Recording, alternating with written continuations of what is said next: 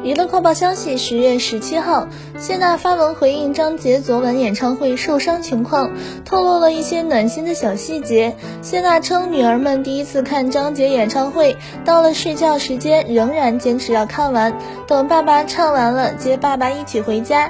张杰忍着腰伤和手伤，又坚持唱跳了三个小时。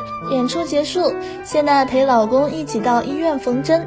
张杰的第一句话就问：“跳跳和俏俏没有被吓到？”吧，如此关心女儿，真是父爱爱满满。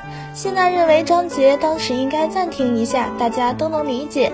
张杰却说等了两年，不想暂停。